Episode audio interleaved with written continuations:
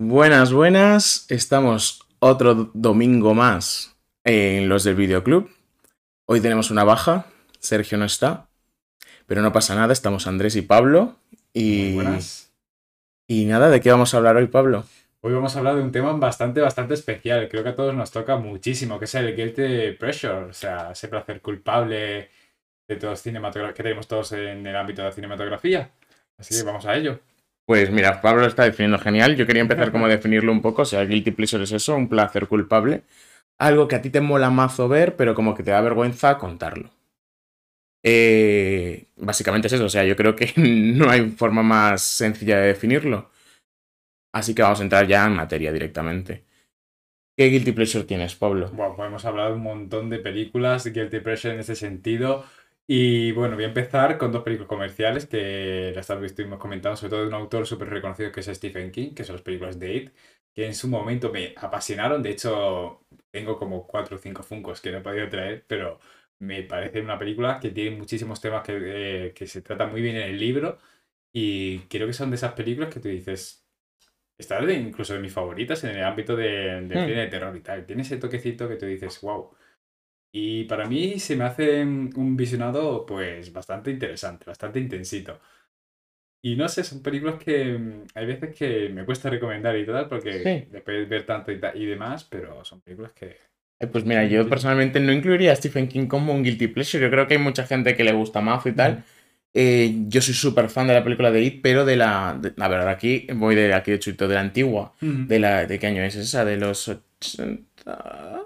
Sí, Sí, puede ser, puede por ahí. Eh, pues esas sí, las nuevas, he de decir que no las he visto. No he visto ninguna de las nuevas. Pero has mencionado algo que me parece súper curioso, que es lo de los Funcos. El- Mm. los Funcos creo que sí es un poco guilty pleasure. Eso sí, yo creo que en todo Es- para mí creo que es ahí en plan un... Es una secta. Para mí los Funkos son una secta. Y, y una vez entres, ya telita, salir es imposible. Además es una secta que te dejas los dineros. Efectivamente, yo de hecho empecé con uno de la película de Alien y ya empecé con, bueno, ahora con el Date, ahora con todo, ya Hostias. quise, dije, bueno, voy a empezar con todas las a coleccionar de las películas de terror porque es el género Hmm. que más me apasiona, pero dije, nada, tengo que parar, esto ya hay que parar. Es que hay Funkos de todo, ¿eh? Es que de lo que tú quieras. O sea, hay Funkos de grupos de rock, hay Funkos de series, Funkos de pelis, Funkos de personajes de libros, hay Funkos de Disney, Funkos de Marvel. Hay Funkos de todo. Yo he de decir que estaba en contra de los Funkos siempre y me descojonaba de la gente que tenía Funkos y decía, es que te estás dejando los dineros porque ¿cuánto cuesta un Funko? La media, 15 euros. 15 euros. Es que 15 euros en una cosa de plástico cabezona que no se parece al, al original. y, pero he de decir que hace un año me regalaron mi primer Funko y dije, uy, delita. Eh, o sea, me he convertido en lo que juré destruir. Eso es. Tengo un Funko de la película Trolls. Pues mira, Trolls es una película que es un guilty pleasure para mí. La de Wow. Trolls, la de animación. Yo, súper fan. Súper fan de la canción de Justin Timberlake, súper fan de la película. Y eso que me vi la película como dos años después de que se estrenase, ¿eh? Mm. Pero a mí una película musical me puede. Y tengo otro Funko que me regalaron mis hermanas por mi cumpleaños de hace un año, o hace dos, hace un año. Es uno de Chandler, Chandler de Friends. Que Friends es una de mis series favoritas, y es que no es la favorita, y con Chandler me identifico muchísimo. Entonces me lo regalaron y dije, vale, ya está. Hasta aquí hemos llegado, porque claro, yo quería todos los Funkos, y dije, como que hay Funkos de Friends? Yo quiero todos los Funkos de Friends. Eso es. ¿Qué pasa con los de Friends que están descatalogados? Oh. Y cada Funko, o sea, los puedes conseguir, pero cada Funko son ciento y pico euros. Ciento y pico euros por un cacho plástico que no se parece al personaje. Bueno, no sé yo, ¿eh? Pero volviendo a lo de, a lo de los guilty pleasures, yo he de decir que pienso que los guilty pleasures van cambiando. Porque cuando eres más pequeño hay cosas que te avergüenzan y cuando eres mayor no, y viceversa. Cosas que hacías de pequeño o que te gustaba de ver, pero que luego no eres capaz de comentar. Y yo, por ejemplo, considero que de pequeño nunca había tenido un guilty pleasure porque a mí me da igual, yo decía todo lo que veía y me encantaban las cosas que veía y veía cosas de mamarracheo, que yo siempre recordando aquí que yo voy a defender el mamarracheo en este podcast. Y... Pero ¿qué pasó? Cuando entré a la carrera, en las, las primeras clases los profesores venían y nos decían, nos hacían la pregunta, ¿por qué quieres estudiar cine? ¿Por qué quieres estudiar audiovisuales? Y claro, yo en plan, yo entré porque sabía que me gustaba el mundillo de crear cosas audiovisualmente.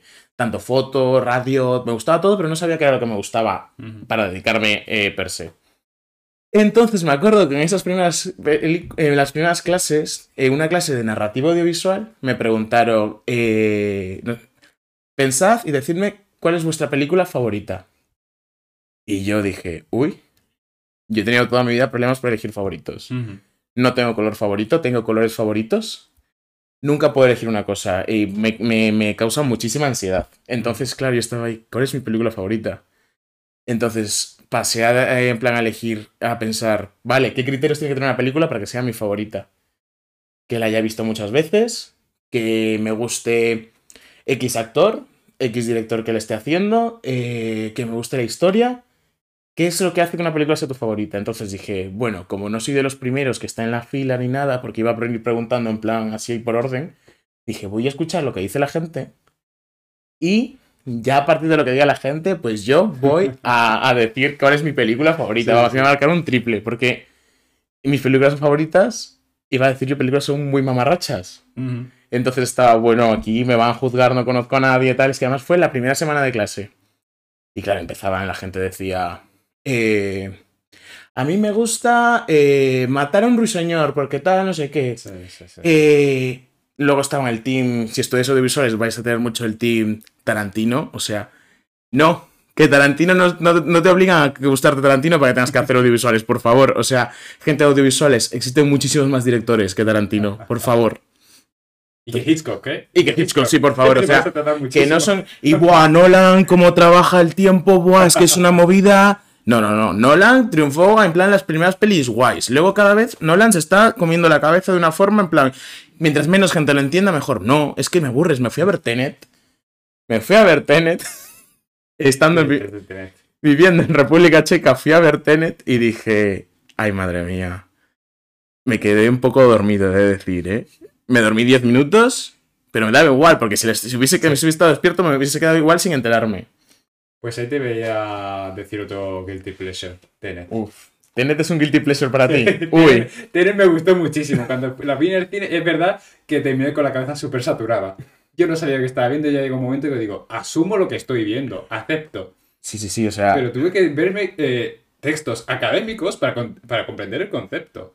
Porque es verdad que el concepto era súper complicado porque se iba por rollos ya físicos eh, que yo decía, Dios mío. Y entraba en temas de la paradoja del, del diablo, una cosa así, una paradoja, y yo decía, ostras, esto es complicado, ojo. Ya, ya. Pero por una parte dije, coño, estoy aprendiendo también, perdón por la expresión, estoy, aprendiendo bastante con lo que me está ofreciendo Nola. Sí que es verdad que la película es un poquito más fría a la hora de tratar a los personajes, pero que la gente se quejó un poquito.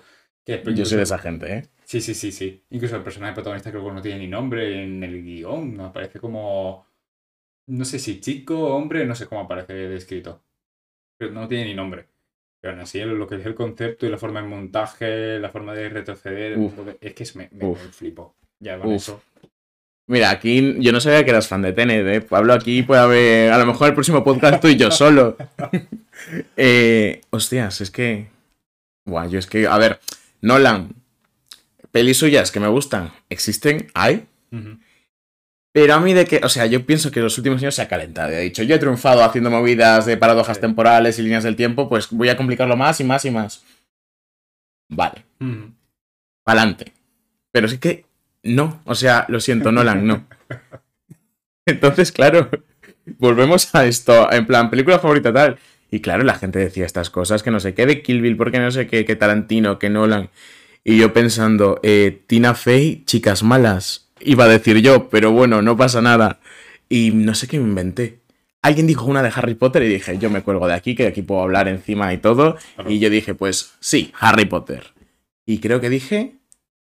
No sé si dije el cáliz de fuego o la orden del fénix, pero una de esas dos. Porque te pedían luego justificarla. Y yo, madre mía. Y yo, bueno, pues creo que fue la orden del fénix, porque a partir de este momento la historia da todo el giro y cambia no sé qué. Claro, yo eh, con 17 años en la carrera eh, diciendo, ¿dónde me he metido? O sea, aquí la gente dice estas cosas y yo iba a decir chicas malas. Entonces, claro, allí fue cuando me di cuenta que una película de la que yo estaba más orgulloso de que fuese una de las películas que más me gustase y tal, eh, terminó siendo un guilty pleasure a esa edad. Luego nunca había tenido vergüenza de decirlo y tengo muchas más, ¿eh? Entonces yo creo que tengo tres películas que son las películas que creo que han sido las que he visto más veces en toda mi vida y que ya te digo yo que no han estado ni han rozado un Oscar ni una nominación en nada. Y esas tres películas son Chicas Malas, Mean Girls, Mm. eh, El sueño de mi vida, que en inglés es 13 Goes to 30 o algo así, y eh, She's the Boy, no sé cómo se llama en castellano. Ella es el chico. Ella es el chico. Ella es el chico, lo conozco, lo conozco. Esas son las tres películas que he visto más veces en toda mi vida y creo que puedo, puedo decirme los diálogos enteros de las tres películas. Y yo, si quieres, hoy hablamos de esas tres películas mías y de tus... Elige tres guilty Wow. pleasures. Yo es que, bueno, te iba a decir que la de ella es el chico, la recomiendo. Yo la he visto y te puedo decir que es bastante buena. O sea que a mí me gustó bastante en su día. A mí me gusta Hay mucho, ¿eh? películas que, que molan muchísimo. Yo, bueno, con respecto a tres películas que puedo elegir, acabo de acordarme también de una película que vi muchas veces, fue Expediente Warren, la primera. La he visto como tres o cuatro veces, que entre sí amigos, que sí con familia y tal. Sí que es verdad que no soy mucho de revisitar películas y tal, porque digo, pues que ahora tengo que verme otra película, tengo que verme a... Hmm. Esta me lleva a la otra, me lleva a estudiar toda la filmografía de Claro. la otra, que si ahora me llevo, termino David Lynch, empezando, pues yo qué sé, desde una película de animación, y termino en Es que veis, punto. Pablo al final es el más culto de este podcast porque hablamos de Guilty Pleasure y el Guilty Pleasure Expediente Warren, que a mí son mis películas de terror contemporáneas favoritas. Eh, David Lynch como Guilty Pleasure, pero por Pablo, queremos más No, mamarracho no, de tu me, parte. me- me refiero a que David Lynch, que acabo, por ejemplo, empiezo con animación y termino ahí entre... Ah, vale, te das un camino ahí. Ah, David Lynch lleva ese otro podcast aparte ya. Bueno, David Lynch también. Ya hablaremos de David Lynch también. Y bueno, algunas películas de, de mi infancia que me gustó, que me siguen gustando a día de hoy, como Shin-Chan, me siguen molando muchísimo. Yo no Son- veía Shin-Chan. Yo ¿No no era de Shin-Chan. No, no, Oh. nunca me gustó. Yo era de Doraemon. También, también. Era de Doraemon, de, de Pokémon de- y de Digimon. Yo creo que tampoco veía muchas más. A ver, seguro que, pero en plan de las típicas de cuando de pequeño eras fan. Sí, sí. Yo, Shin-Chan, nunca. No sé, no. el- Me, empe- me empezó a gustar más, yo que sé, con 17, 18 años, sí. Pero no tengo esto que se puede tener de la infancia de, oh, la morriña, la añoranza de esto. Sí. Yo con Shin-Chan, no. Pero hay películas de Shin-Chan, eso no lo sabía. Sí, había una que se llamaba En busca de las bolas perdidas, que ya por el, por el título es, que Claro. es una maravilla, y es una película, vamos, que yo que a día de hoy sigo diciendo, wow, es que esto a, día- a lo mejor a día de hoy ni se hace. O sea, es una película que una trama tan es incluso rebuscada y demás, y unos, unos personajes variopintos que digo, oye, que no está nada mal, ¿eh? O sea, una hora y pico entretenida. Me gusta que la persona más culta de este podcast a nivel cinematográfico, su guilty pleasure sea Shin-Chan, la verdad. Me esperaba cualquier otra cosa, ¿eh? pero Shin-Chan, ¿definías en tu lista de top 3 guilty pleasures? Probablemente, es que, bueno, que es de las únicas películas que he visto, ¿eh? porque eh, que tengo muchas cosas. A lo mejor ahora, después, me- con respecto a Hablemos, me, me acuerdo de más. otra. Pues vale, si te has contado una, pues yo cuento una y vamos así, como Venga. rollo ping-pong. Vale, pues mira, vamos a hablar de. Ah, pues mira, hay más pelis. Tengo otra, una cuarta, que esta yo creo que si quieres la cambio por ella es el chico, ya que has hablado tú de ella es el chico. Eh, que se llama Just Like Heaven en inglés, que está eh, Mark Ruffalo, en plan Hulk de Marvel. Y esta chica tiene un nombre eh, súper complicado, la Reese Witherspoon, no sé cómo se pronuncia, la rubia esta que hacía de hermana de Rachel en Friends. Pues esta película súper, súper rara y a mí me encantaba y me sigue encantando y creo que me la he visto 20 veces o más, o 30. Ujú. Eh, que va de, mira, la René Witherspoon, eh, lo siento, o sea, eh, dos podcasts en los que no sé decir el nombre de una directora y ahora de una actriz, es que todo mal, pero con Reese Witherspoon, mal, o sea, no. La de, la de una rubia muy legal. Sí, sí, sí. Sí, sí, sí, esa chica, una rubia muy legal, pues es, es que una rubia no- no le- muy legal no es guilty pleasure, yo estoy súper orgulloso de que me guste esa película, me gusta mucho. Eh, pues esta chica hacía de, de residente en un, en un hospital de urgencias y tal, y como que llevábamos, era súper adicta al trabajo y demás, y una noche iba a conocer a un chico porque su hermana le dice, oye, es que no conoces nada, te he organizado una cena con, con un chico para que le conozcas, tal, en plan como una cita doble. Y ella dice, vale, vale, cuando salga del curro voy. Claro, se había tirado más de 24 horas despierto en el hospital, está conduciendo y tiene un accidente. Y aparentemente muere en ese accidente. Entonces tú dices, joder, te acaban de cargar la protagonista en los primeros 15 minutos de película. Entonces ya a partir de esto pasamos a la historia de Mar Rufalo. Mar Rufalo es un- una persona por, muy solitaria y demás que está buscando un piso. Consigue un piso y pues cuando está en el piso me te enteras de que él se, acaba- se había casado hace no mucho y le pasa algo a su mujer y acaba, acaba viudo.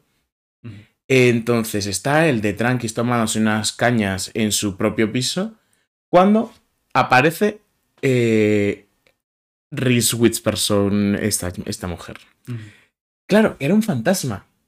Y entonces, era en la casa, se llamaba Ellie ella en la peli. Y pues Ellie y él empiezan a tener una relación muy random, porque es que ni Ghost, es que no se conocían. O sea, y él, él era el único que podía verla. Y, y termina enamorándose de un puto fantasma que solo él podía ver. Y pues nada, va. Y su Whoopi Wolver aquí es un chaval. Ay, ¿cómo se llama este actor? Que en todas las pelis hace de que va muy fumado. Y él es el que le dice que puede ser un espíritu, que no sé qué y tal. Entonces dice, ¿pero por qué solo la puedo ver yo? Y ven que la conexión era. Os voy a hacer spoiler porque esta película tiene a lo mejor 20 años, o sea, lo siento mucho. La conexión era de que ella y él eran los que se iban a conocer en la cita doble esta y que ella no estaba muerta, sino que estaba en coma. Y pues al final tiene que lograr ayudarla a hacerla recuperar su cuerpo, una movida súper rara, que vamos, una típica comedia romántica que acaba bien. Y yo, yo me, la, me, la, he visto no sé cuántas veces, ¿eh? pero a lo mejor desde que tengo eh, 10 años la he visto. O sea, en los últimos 14 años me la habré visto entre 20 y 30 veces, ¿eh? Y no me canso y me la vería otra vez más. Oye, pues por la trama mmm, parece interesante es todo. interesante. Vale, ya luego como acabe con los que el tipo de Sí, que sí, y sí. demás, pero vamos, que ya eso por la trama, digo, a lo mejor me la apunto, voy a buscar la película, voy a buscar en internet más rufa la película está. Y me busco Es que la... n- no sé cómo se llama en castellano. Just Like Heaven en inglés. O sea, Ujú. bueno, se puede buscar. Tú ve contando y yo Sí, sí, sí, cuenta la otra y yo busco cómo se llama en castellano esta peli. Yo, mira, fíjate, mira, otro Guilty Pleasure. Sí. Aunque yo realmente te voy a decir una cosa. Yo en el Guilty Pleasure, eh, yo no me avergüenzo de las cosas que me... Yo las cuento, o sea, directamente. Yo no meto en ese concepto el término de... Yo gordo, yo estoy orgulloso. Claro. Porque son películas que había... incluso tienen más personalidad de muchas de las películas que... Hombre, que sí, sí, sí, sí. Por los Oscars y demás, eh, también te digo. Y es una película que me marcó en mi infancia. Tenía muchísimos muñequitos de este personaje. A ver. Sam Raimi, Spider-Man. Mira, incluso la tercera. Esa película que nadie ama, que todo el mundo eh, detesta, que está como en el olvido. Me encanta. Siento mucho, pero son dos horas súper entretenidas. Los personajes ¿eh? son, es un personaje súper realista. Este Spider-Man es súper cercano, te identificas muchísimo con él. Ujú. Ya entraremos eh, si hablamos de Tom Holland y demás, pero no quiero entrar en polémica ahora mismo. Pero son tres películas, esa, la trilogía completa, que marcaron mi infancia. Y otro, bueno, es que la primera me la vi hace nada, me la vi como hace un par de meses, que dije, oye, la voy a volver a ver. Y de hoy dije, sigo diciendo, oye, que es buena, es bastante buena. Incluso la segunda y la tercera, bueno, que se pueden achacar muchas cosas, pero oye, que tratan muchos temas que están encubiertos que tú dices, es, ¿Cuál es tu escena favorita de la primera? ¡Wow! Tengo muchísimas desde cuando aparece el Duende Verde, cuando llegamos a él se convierte, hasta cuando rescata. Creo que fue es en un espectáculo en el que hay muchos hinchables. Sí, sí, sí. Ostras, es verdad. Hasta el final, que el final me parece una locura cuando, digamos, ya se enfrentan el Spider-Man y el Duende Verde, que son escenas que digo, a lo mejor en Marvel no se hacen. Cuando le hace decidir entre Mary Jane y un grupo de niños. Pero claro, al final estamos hablando de la de Toby, ¿no? La de Toby Sí, de Maguire. Toby, sí, estoy hablando de Toby. Tenemos ese, para mí la mítica escena es la de el meme de él llorando, que es como me parece un pico actoral que dices, no, es guay, es que él bailando, que hay listas en Spotify en plan de canciones con las que puedes bailar como Tobey Maguire en. Spider-Man 1. Es que es que es gran escenas. Guilty Pleasure. Spider-Man. Sí, pero porque son de esas películas que para mí es un placer culpable que yo vuelva a revisitar una y otra vez. y no- Y es que no me canso y podría coger un paquete, un paquete de palomitas y ponerme a- Yo perfectamente. Spider-Man también creo. Me reví las de. Para ver la última de No Way Home de Spider-Man. Me vi las de Andrew Garfield. Sí. que yo estaba muy en contra de Andrew Garfield y tal, pero desde siempre. Pero ahora, de re- al revérmelas, mm, digo, vale, sí. al final es el Spider-Man que para mí es el que tiene más arco al final. Porque el primero, Tobey Maguire, es como, vale, guay, sí, se muere el tío, tal. Pero que a, Andrew Garfield le carguen a su... el- el- ya no era Mary Jane, era Gwen. Era bueno. Se la cargan. Es que al final sí que tiene. mm, Te me falta una tercera en la de Andrew Garfield. Ahí se puede redimir. Además, este año Andrew Garfield, con las cosas que ha Sí. hecho, dices. Ya era, no era por cosa de actor, era por cosa del guion de mierda que le habéis hecho a Andrew Garfield. Sí, por Sony, tú, porque hubo mucha polémica Sí. entre los dos, hubo mucha bronca y... Pero oye, que hay rumores. Ojalá una Rumores. tercera con Andrew Garfield. Y hay rumores de Spider-Man, eh, de Amazing Spider-Man 3 y de Spider-Man 4 con Tobey Maguire. Y cada vez Bueno. está sonando con más fuerza, sobre todo el de Andrew Garfield. Es que, a ver, yo es que todo con muy fan. Morbius. Con estreno de Morbius, Ya, ahí, ahí lo dejo todo. Ya no digo eh, ojalá. Pero es que, claro, es que al final eh, estamos haciendo un podcast de, de placeres culpables, dos personas que no tenemos placeres culpables, o sea, a la mierda el podcast, o sea, es que no nos avergonzamos de nada de lo que vemos, o sea, Exacto. Pero sí que puede caer en esto de que cambie tu opinión. Por ejemplo, de eso yo estuve ese, en ese momento en esa clase avergonzado de lo que podía decir. Y ojalá volver en el pasado y decir que sí. Eh, Mingers es una de mis películas favoritas. Eh, esta, la de la, eh, la de Mar Ruffalo, también. Y, y otra de mis películas, eh, El sueño de mi vida, con Jennifer Garner y Mar Ruffalo. A lo mejor estamos aquí viendo un patrón y era Mar Ruffalo. eh, es mi guilty pleasure Mar Ruffalo. Puede ser. Pero El sueño de mi vida, ¿sabes cuál es? Me suena, pero no lo. El sueño de mi vida es una película protagonizada por Jennifer Garner. Eh, que es una actriz que... Es que Jennifer Garner es otra actriz de pelis de muy guilty pleasure. Porque hace mogollón de comer... A ver, hace pelis chulas también, pero hace muchas de pelis de verte un domingo por en casa. Sí. Te hace pelis de comedias románticas y tal. Pero oye, yo a tope. Pues esta chica hace, es una chica de que en los 80 tiene 13 años y pues lo pasa fatal. La típica no es la popular del instituto ni nada. Y en la fiesta de su cumpleaños pues le hacen un bullying máximo. Y su mejor amigo le había regalado una casa de muñecas que le había esparcido un polvo mágico. Mm. Entonces, esta chica en plan se encierra en el armario del sótano de su casa, típica casa americana, que tiene sótano ático y todo. Sí. Y pues estos polvos mágicos eh, surgen en efecto y se despierta con 30 años, porque ella quería tener 30 años. O sea, bueno, ella Sí. decía, eh, ¿cómo era? No sé, era como, eh, quiero tener 30, ser guapa, próspera, en plan, aquí el feminismo, uy. Pero, y despierta con 30 años teniendo la vida de, sus- de- de ensueño. Era editora desde la revista que le encantaba, tal, pero claro, descubre que había sido una hija puta. Claro que sí, pero claro, entonces tiene que ir descubriéndose y tal. Y es súper graciosa. Hice un trabajo final para la universidad de esta, de esta película porque el trabajo iba de Guilty Pleasures. Sí. Y dije, pues este de aquí. Es un Guilty Pleasure porque la gente, nadie va a hacer aquí, porque todos iban de flipados ahora en clase, en plan, Sí. de sí, mi Guilty Pleasure es esta peli, pero esta peli, que al final era una chorrada, es una peli que, guay, que tienes mazo nominaciones, no te da vergüenza decir que te gusta. Y yo dije, yo, mi Guilty Pleasure es esta. Claro, claro. Y tenía mazo referencias a los 80, que es una época que a mí me encanta. Referencias en la misma peli hacen la coreografía de thriller de Michael Jackson. Oh, qué maravilla. Entonces hay mazo, eh, hay referencias. Ma- Mark Ruffalo era el amigo este. Entonces, Ujú. Mark Ruffalo era el típico amigo eh, súper gordo, tal, que le hacía bullying también. Y luego no, era. A ver, Mar- es Ruffalo en el 2004, no ahora. Pero en plan, Mark Ruffalo en ese momento, pues son todos chicos en plan súper guapo, tal. Y él tiene mazo referencias a los 80 en las camisetas y demás. Y esa peli me encantaba. Y es una peli que yo súper, súper fan. Y yo creo que esa, después de Mingers, creo que ocupa el segundo puesto en mis Guilty Pleasures. De los que no estoy en verdad guilty. Yo estoy muy orgulloso de esos Claro, pleasures. efectivamente, es eso.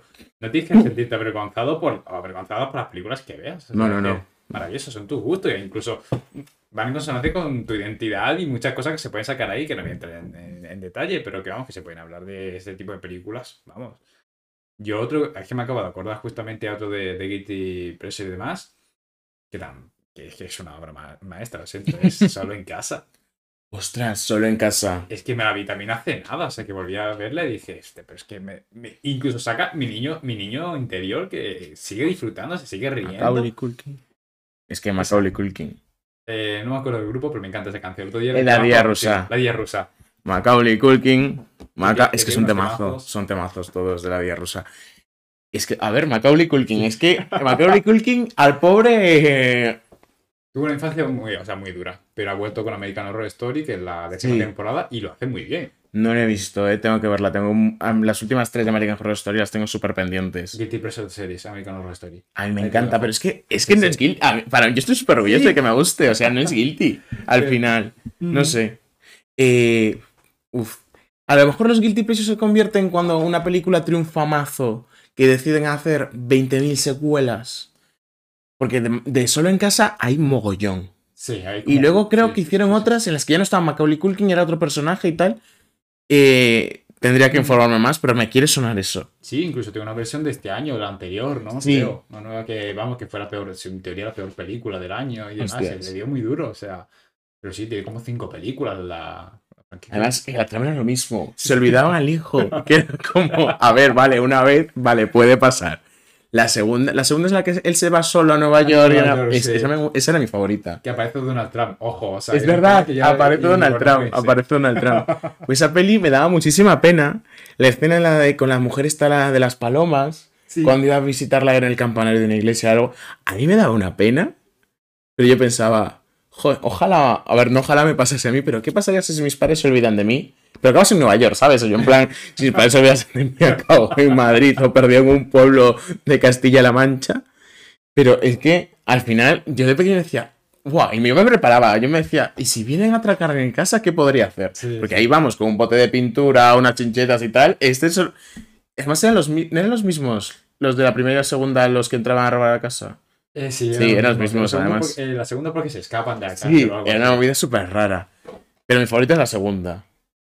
Yo creo que sí, la segunda me gusta más que la primera. Yo es que la primera tengo el, el recuerdo y cariño de, de mi infancia. Yo ya con la segunda la vi ya hace eso, hace un, dos meses, que ya dije padres del año. Era mi comentario, padres del año. Y no puede Es ser como- Es que además creo que hay una escena en la segunda que es que la madre dice como algo como, joder, otra vez, ¿sabes? es que pues, tampoco, señora, es que, que, ¿cuántos hijos tenían? Eran 10 o no sé cuántos. Sí, más o menos. ¿Por qué? ¿Por qué? Bueno, hablando de 10 hijos y de familias que optarían a familia numerosa, eh, ¿12 en casa? Doce- Uh, también tuvo, tiene un remake, ¿no? Este año. Creo que sí. Yo es que era fan de las Sí. dos de 12 en casa. Sí. Además, eh, eran unas pelis que era. Tenían a los actores de, de la época. Tenían a Hilary Duff. A... Nunca me acuerdo el nombre de este actor. Mira, por fin me pasa con un hombre, de no acordarme su nombre, que el que hacía de Superman en Smallville. eh, Oliver eh, o Tom. Ah, Eh, Tom, sí, sí, esa persona. Que ha salido ahora con. Bueno, con el crossover este de, de CW, ¿no? También Sí, eh, Tom Ellis, ¿puede ser? No, Tom Welling. Tom Welling, sí. que tenía los actores que, claro, en ese momento estaba eh, Tom Welling con Smallville, eh, Hilary Duff con Lizzie McGuire, y yo, claro, verles juntos en una película, y encima eran hermanos, yo flipando, o sea. Y, y yo decía, joder, yo, tenía- yo, yo tengo, tengo dos hermanas, pero desde pequeño siempre he tenido un hermano, un hermano tío. Mm. Y si fuese mayor, mejor, o sea, yo pidiendo cosas imposibles, o sea, era imposible que tuviese un hermano mayor siendo yo el mayor. Sí. Y, y- y decía, jo, es que vivir con 12 en casa, ¿te imaginas? Yo me lo pasaría genial. Claro, si tuviese eh, esos, esas casas que se compraban y, y tal, pero a mí me encantaba la película. Y la 2 me gustaba mucho también. Mm. Eh, que hacían las competencias estas, es- me encantaba, me encantaba. Además, en mi familia solíamos hacer una vez al año, como tengo una familia enorme yo también, eh, pero no de hermanos, sino en plan primos, tal, pues competíamos, hacíamos dos o tres grupos y competíamos rollo así. Mm. Y me gustaba mogollón. Y, y es una peli que me hacía muchísima gracia. Pero que ahora a lo mejor la volví a ver hace, hace dos años. Y dije, me sigue haciendo gracia, pero ya creo que no ha envejecido tan bien. Mm. Más la, la segunda que la primera, porque yo creo que también todas las pelis de esa época, de 2004, 2005 y tal, era del final uno de los chavales, dos niños, huía y se iba de casa y íbamos todos a encontrarle al fin. Pero vamos, que yo de pequeño me encantaba.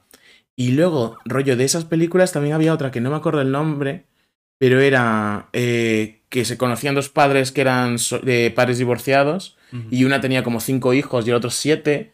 Y esa fue como tratar de volver a hacer la de 12 en casa, pero ya más los 2010.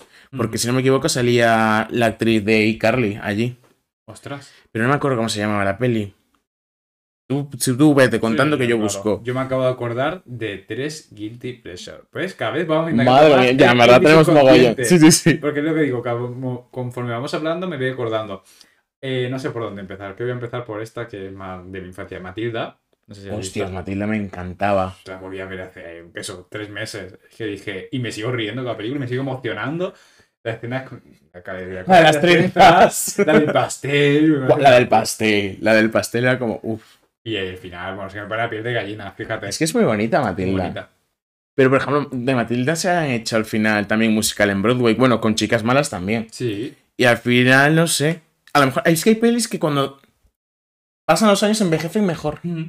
Que no hay otras como que se mantienen, pero hay otras que van a mejor con los años.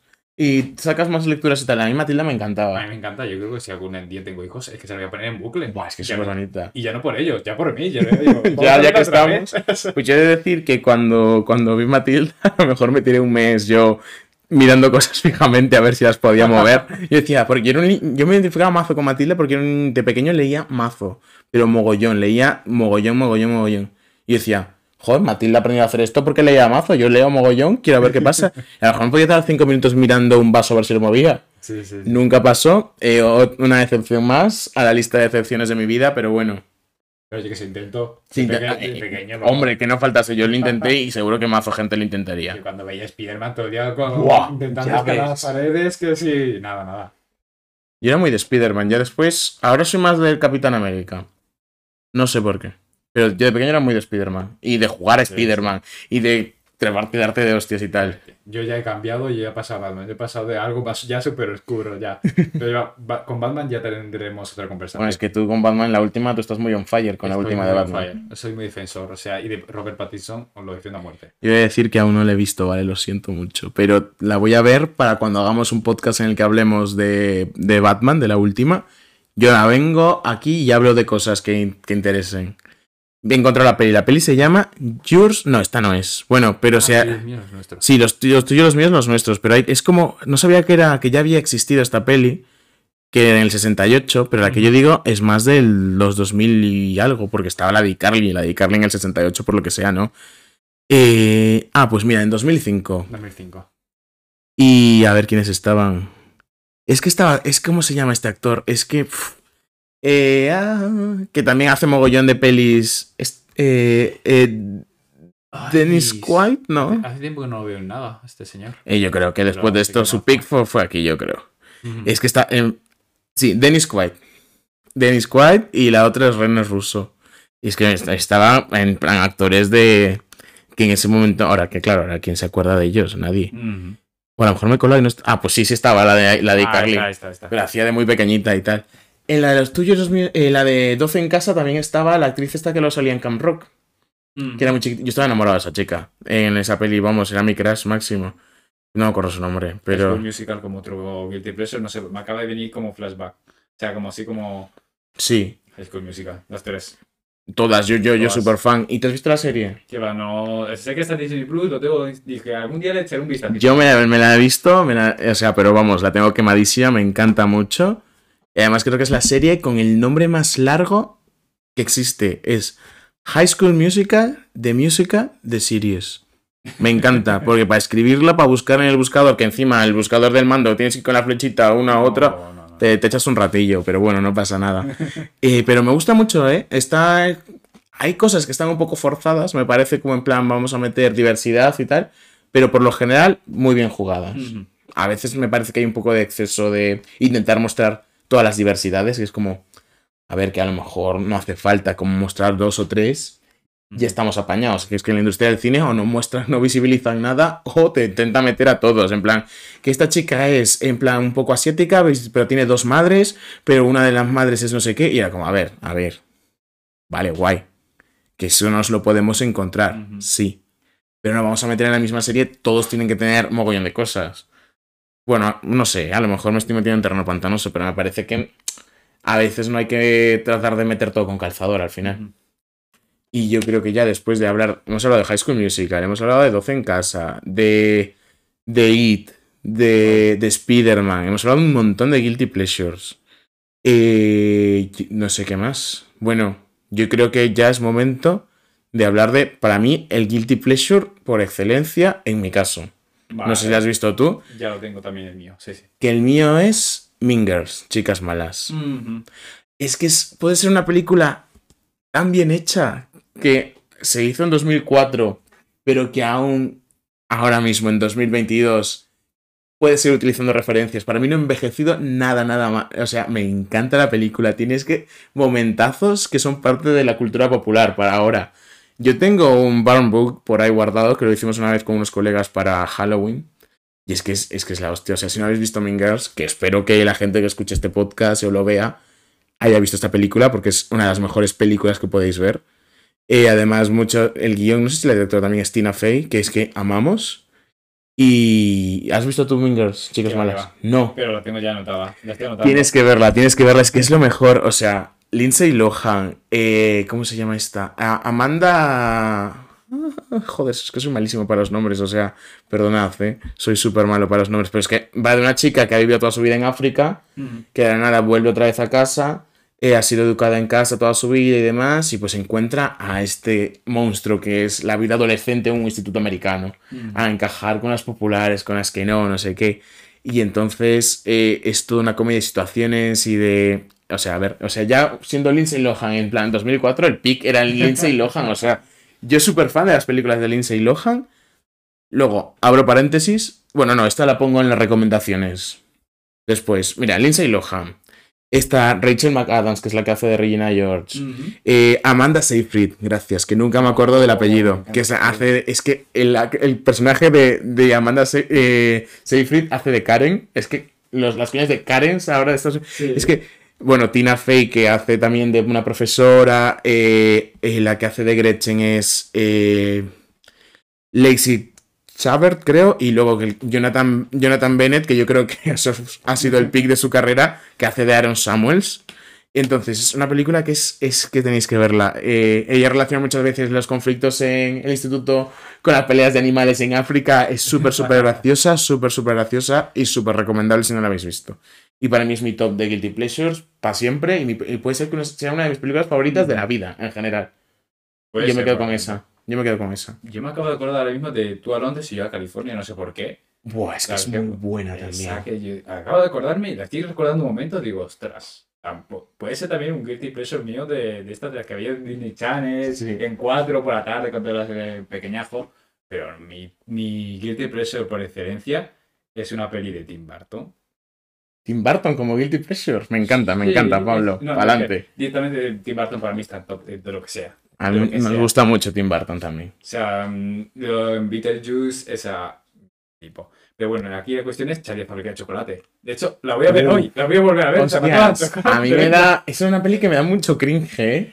Aquí- Pero me gusta mucho al mismo Sí. tiempo. Me gusta que me dé ese cringe. Es, es que es curioso todo. Johnny Depp, eh, los personajes, todas las situaciones están. Es que Willy Wonka parece que va a violar a un niño en toda la película todo el rato. Entonces es muy incómoda, pero luego, pues la veo también. No me importa verla. Exacto, y yo la quiero ver ahora porque a saber qué puedo, qué puedo, qué lecturas puedo sacarle, porque ahora veo las cosas de otra forma. Hmm. Y me, me- me- apetece, porque siempre se ha adjudicado a Willy Wonka un papel siniestro, incluso la versión más an- antigua, primera. Sí. La gente lo tachaba como mente pederasta, ente- A ver, es que un poco pederasta Pues es. sí, claro. Y tú lo ves de pequeño y dices, vale, Vale. lo ves un poco más mayor y dices, madre mía, es que aquí las lecturas que estás haciendo con todo, telita, ¿eh? Miedo me da, o sea, cuídate un poco de... A ver qué hace él con los umpalumpas después, ¿eh? Cuando esa fábrica está cerrada.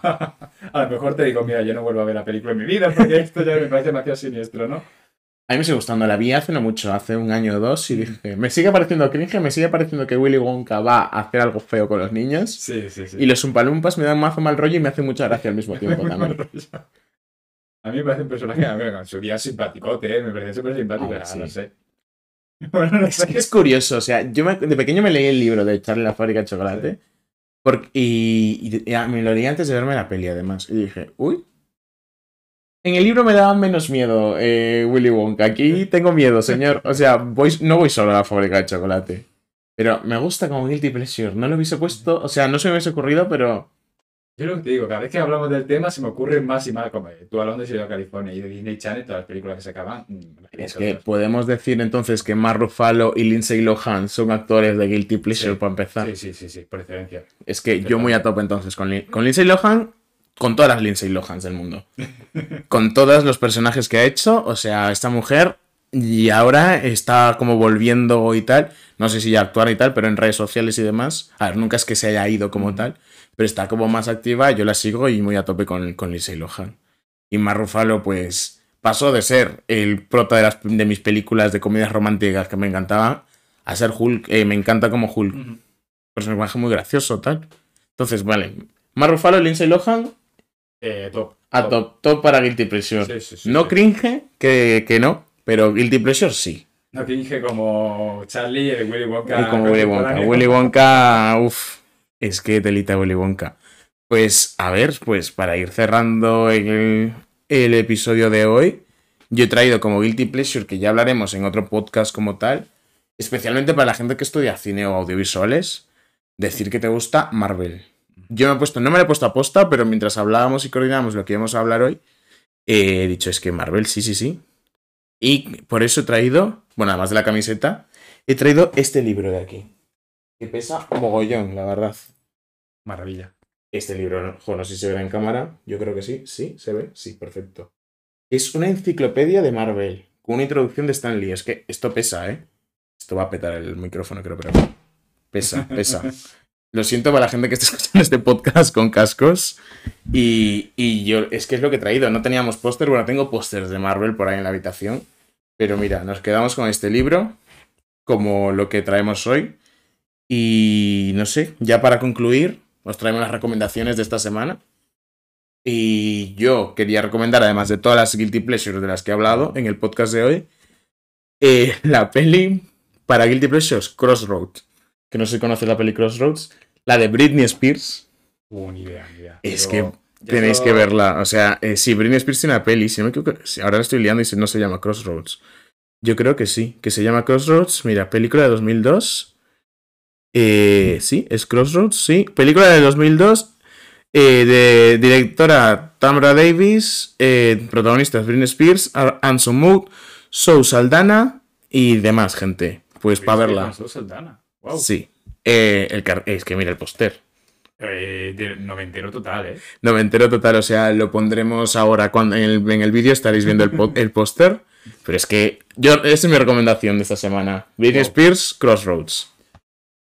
Yo no sé ya ni, ni qué recomendar, tengo, tengo mucho. De hecho, bueno, hablando de Marvel, recomiendo la serie Caballero Luna, que mira que yo no soy muy, no estoy muy introducido en el universo, pero está bastante bien. De hecho, me sorprendió la violencia que engendra la serie. Me sorprendió para bien, o sea, porque es una serie que por fin Marvel está abriendo un poquito más caminos a explorar nuevas ramas, que ya no están Mm. enfocadas al público infantil, ya se nota que se está yendo también a Sí, explorar un público más adulto. Y las líneas temporales, más que Nolan al final. ¿eh? El multiverso de Marvel ahora mismo. De eso, Yo, es- yo soy súper fan ¿eh? de- del multiverso de Marvel. Porque me entero más que de una peli. Que de Tenet. No, el multiverso de Marvel lo entiendo. Ya luego Sí. Tenet. Ah. De eso seguro, vamos, es que de hecho con No Way Home ya le dedicaremos otra conversación. Uf, No Way Home. Eh, me encantaría un podcast solo dedicado a Marvel. Yo lo veo. Así que, no sé si a Sergio le gusta Marvel, no lo sabemos. Sergio, te mandamos un beso desde aquí. Me parece que te has muerto, en verdad, pero no. ya vendrá el siguiente podcast. Y, y nada, yo es que por mí ya esto está finiquitado. Por mí también. Pues nada, nos vemos la próxima semana. Y, y nada, si tenéis algún guilty pleasure, nos lo podéis poner en los comentarios. Y ya está, o sea, aquí momento promoción que nos podéis seguir en Instagram, en los del videoclub, en Spotify y en YouTube, pues igual. Así que para adelante y nos vemos la próxima semana. Chao. Chao, chao.